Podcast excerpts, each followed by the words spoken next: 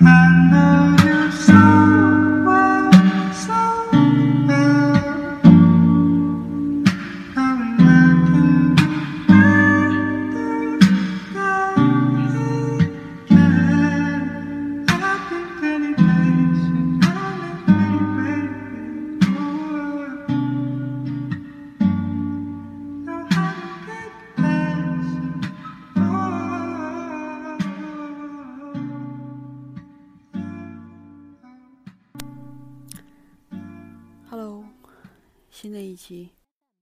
今天聊一聊比较严肃的话题。嗯，前几天的微博看了一条新闻，是关于父母吵架，进而导致家庭暴力，然后父亲不但打妻子，连两个拉架的年幼的孩子也没有放过，反而遭到了父亲抱起来之后摔在了地上。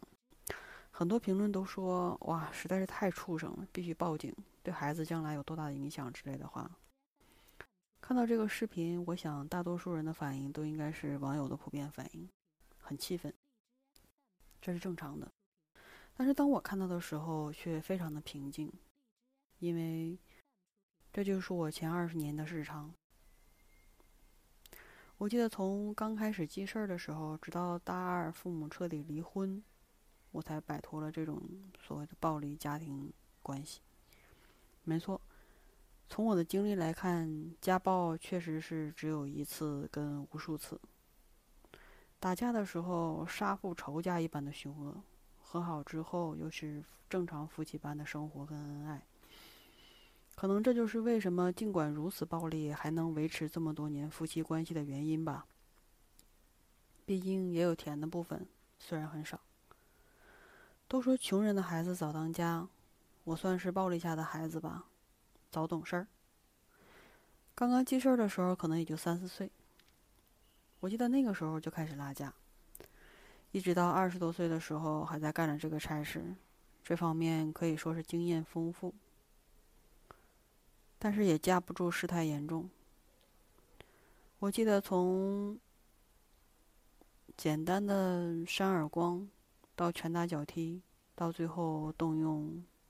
打引号的武器，从皮肤青一块紫一块，到浑身是血必须去医院恢复数周，等各种不同情况的严重程度，我都一一见证跟经历着。这么多年，我都无数次的记恨着这个家庭。每次他们吵架，都是我想自我了断的时候。离开家已经不能满足我那个时候气愤又无助的幼小心灵。我只想自我毁灭之后消失在这个世界上，这样我就不用再左右为难，再经历那般痛苦。所有夫妻的吵架都是男的脾气暴躁，女的嘴上不饶人，尤其是越受皮肉之苦，嘴上的话就越难听。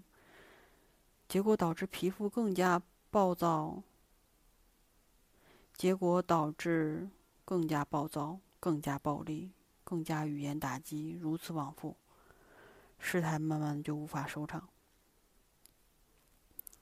小的时候，因为爷爷奶奶离得比较近，每次吵架我都会找来救兵。无论天气多冷，天有多黑，时间有多晚，那个时候比起那种场面，在黑夜中奔跑根本吓不倒一个几岁的孩子。我从不知道，也不敢想象，在没有我拉架的那段空窗期，到底经历过什么。当然，救兵一到，就开始劝双方冷静。为了孩子，等等，不拉不拉的一堆臭氧层的废话。每次吵架之后都重复着。我心里想说，如果真的是为了孩子，怕影响孩子的成长，根本就不会有一次又一次的暴力情况发生。对于同年龄的孩子来说，我承受了太多的痛苦。哪怕是没有吵架的时候，看着他们正常生活，那个无数的夜晚，我都会失声痛哭。为什么就不能像现在一样好好生活呢？为什么就嘴上不饶人呢？为什么就要下那么狠的手呢？这是我都不能理解的。平静的时候如此，经历过暴行之后更加痛苦。我哭得声嘶力竭，却没有人理我。我不知道自己该不该存在这个世界上，我不知道我对于他们来说究竟有没有什么存在的意义。那个时候，我反反复复的问自己：孩子到底是爱的结晶，还是婚姻的负累？因为我无数次的听到那句话：“如果不是因为孩子，我们早就离婚了。”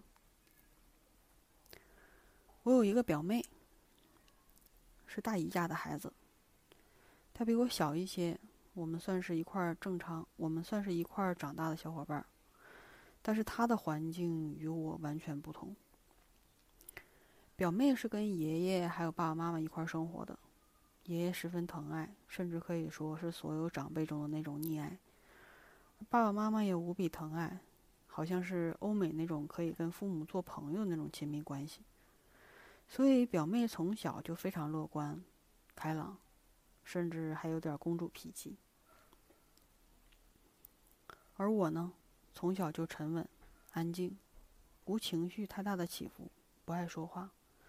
我妈总是把我俩当对比。经常跟我说：“为什么你就不能像你表妹那样，像个孩子一样嘻嘻哈哈？”我的种种行为都沉稳的像一个大人，见人不爱说话，而且异常内向，也没有什么太多的面目表情。小的时候我不懂，只是觉得没有什么可笑，为什么要说话？因为我不想有那么幼稚的行为。长大了才知道，那是影响，那是他们曾经种种的行为对我的影响。用现在的话说，就是原生家庭的影响。随着年龄越来越大，经历了无论是自己的感情还是事业的发展，慢慢的就会发现，种种的行为以及对伴侣的言行举止，无一不受着原生家庭的影响。结果你在心里一遍又一遍的告诫自己：以后我一定不当我父母那样的人，不要这样跟伴侣沟通。可是后来你会发现，虽然不会这么恶劣。但是你的潜意识总会若隐若现的模仿着你父母的样子，这是非常可怕的。所以，当我意识到这种行为之后，我的办事方式隐约受到了影响之后，开始看心理医生，以及看所有心理方面的书籍。慢慢的，通过医生的治疗以及个人的排解，我也趋向于走向正常的状态。不是会说完完全全的摆脱。但是会慢慢的一点一点释怀，会进步，也会做出改变。不过，我认为在这段畸形的关系中成长，对我来说有一个重大的好处，就是面对所有问题都有一个坚强独立的性格。这也使我在处理两性关系中，或者是处理其他艰难困境、工作中及影响的情绪事件中，可以迅速摆脱他们对我带来的负面情绪。我不会深陷其中无法自拔，而是会迅速让自己尽快走出来，释放自己。这也算是多年的家暴中自我成长蜕变的唯一好处。如果是这么锻炼独立跟坚强的话，我真不希望在这种情况下培养出来这种技能属性。可能换一种说法，好听些，可能叫坚强独立；而换种思维方式来说，我觉得这应该算是绝情吧。后来，虽然我离开了他们，去了另外的城市上学，但是隔三差五的也会电话、短信打扰我的生活。哪怕是身体离开了，心里依然备受煎熬。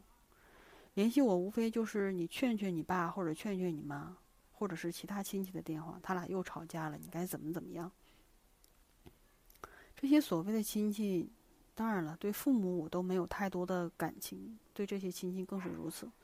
我觉得这种行为非常的无厘头的事。前二十多年，我始终在他们中间经历了无数次的争吵，都没能阻止。难道我离开了之后，就让我仅凭电话就能劝解或者是解决什么问题吗？这些鸡毛蒜皮的小事一直充斥着我好多年，直到他俩离婚之后，依然还是狂轰滥炸的联系我，彼此辱骂彼此的不足，背信弃义等等。后来，老爸还好，算是彻底不联系了，也不会打扰我。老妈就属于我说的那种絮絮叨叨的状况。后来有个微信，不喜欢被手机乱七八糟的通知打扰，所以基本上所有的应用我都关闭了通知系统，但是电话、短信、微信这些即时通讯信息肯定是要开启的，所以那些年我真的十分害怕手机响。只要一有动静，我的心就一颤，我的血压恨不得都升高了。打开之后一看头像，竟然又是他。啊，六十秒的语音，紧接着又是数条六十秒的语音。开始我还听一听，全都是抱怨的话，车轱辘的话题反反复复的维持了数年之久。后来，我就用了文字转换，再后来，我根本就不看了。每次听到微信响，看到那个头像，我就火冒三丈，气不打一处来。父母离婚已经数年了，妈妈一直这么多年自己生活，而去年呢，我也变成了单身。春节的时候回去，想让娘俩一块过个年。我忘记了当时说的什么话题，而让他说出了那句压垮最后一根稻草，导致我半夜离开那个家，回到了北京。他说：“他这么多年浪费了青春，浪费了时光，嫁个垃圾，生个废物。”虽然只有这简简的八个字，却字字戳心。十几年的怒火。一下子爆发了，我想那一刻应该是所谓的水滴石穿了吧。我义无反顾的离开。那个时候是半夜，任凭他在后面如何的叫我不要离开，我还是上了出租车，去了机场。那一刻，我伤透了心。我记得 Steve 在一个复旦大学的演讲中说到，大概意思是，比起父母对子女的种种容忍，子女反而更加能对父母的包容，甚至包容力更强。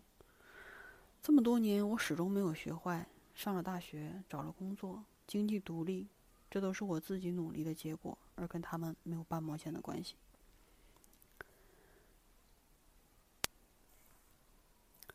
除了家暴，就是不照顾。有时候我觉得人真的十分皮实，摸爬滚打都可以自己生存。我出生的时候，父母才二十二岁，可以认为是最爱玩、最没有责任感的年纪。哪怕生了孩子之后，也没有任何的改变。所以我成长的过程中很少有细心的照料。那时候他们刚学会打麻将，整日整夜的出去玩，而我，也就是几岁开始就经常自己在家。没有哭闹，也没有受伤，不知道是天生的懂事儿，还是这种环境下不得已的懂事儿。稍微长大之后，我也没有受到照顾。那个时候，初高中都有晚自习，初中的时候到九点，高中的时候到十点半，早晨七点半必须到校。而我的父母呢，那时候他们的工作都在异地。早晨坐四十分钟的通勤火车往返于单位跟家之间。晚上下班之后六点半到家，可能他们会吃过晚饭之后，就直接去打麻将了。至于吃不吃晚饭，我也不知道。打麻将是肯定的。所以初高中的时候，一两周没见过他们的情况也是经常存在的。我们的交流方式就是写纸条。放在门口的鞋柜上。比如说学校要交各种费用以及我的饭钱，他们就会把钱跟新的字条放在鞋柜上。我们那个时候就是这么交流的。我想一般孩子是理解不了那些年我是怎么过的。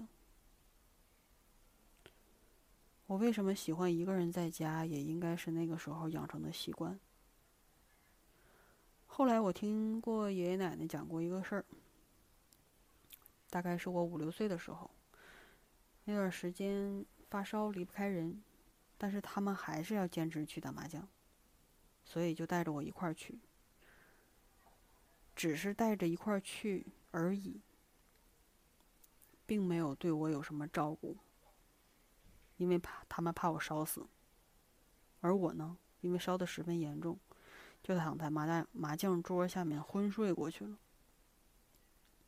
大多数人都觉得简直是不可思议，可是没错，我就是在这么不靠谱的父母下，不靠谱的父母的照顾下成长的。我记得几年前的某个春节还聊到小时候的问题，回答是：那个时候年轻不懂事儿，爱玩儿，有时候不够耐心，所以也对我身体和语言也有打骂，常有的事儿。再加上夫妻吵架，经常导致心情不好，也经常拿我出气。在诉说这些的时候，我的心里也是久久不能平静，感叹自己怎么会有。这么不负责任的父母，我怎么会这么倒霉？毕业之后，我就彻底离开了他们的管辖范围。有了经济能力之后，我无需再为了学费、生活费低声下气的打着讨厌的听到他们声音的电话。有了自己的小家之后，逢年春节我也不再需要过年回去见到他们。尤其是近几年的春节，我都会自己出去玩，无拘无束，走走停停，没有世俗的电话拜年，也没有亲戚家到处的吃来吃去，非常无意义。我喜欢一个人坐在公园里发呆，哪怕那天是农历新年。虽然只身一人，但是我并不感觉到孤独。可以说，从有经济能力离开他们开始。我的人生才真真正正的开始。继续说回今年春节，我义无反顾的半夜离开的那时候，回京之后对他说话，我反反复复的回想，非常的生气，也拼命努力的进行着自我排解。我想，既然积压了这么多年的不满在那一刻爆发，那就彻彻底底的爆发。我写了一封很长的信。离开他，离开了我现在居住的城市，注销了所有的联系方式，从此在他的世界消失。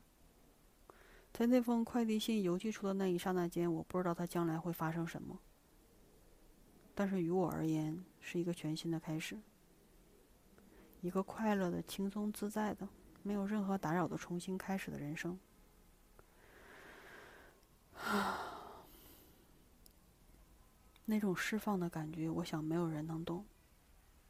至于我的家庭，我的故事，我想也没人能够接受，也没有人能够懂我。至于今后的日子什么样，我也不知道。但是一个人，此时此刻，现在的我，别提多高兴了。那种心理上。轻松自在，再也不害怕有微信声音响来打扰我的那种状况，真的是三言两语都说不出来的那种兴奋、刺激，却又平静、快乐，特别单纯，好像是。突然从监狱里释放的那种感觉，舒服极了。啊，这期的话题实在是好压抑啊。不过好在，结果是好的。我希望将来的自己会很开心，在彻底的摆脱了这段关系之后，我想。我会慢慢变好的，希望我会慢慢变好的。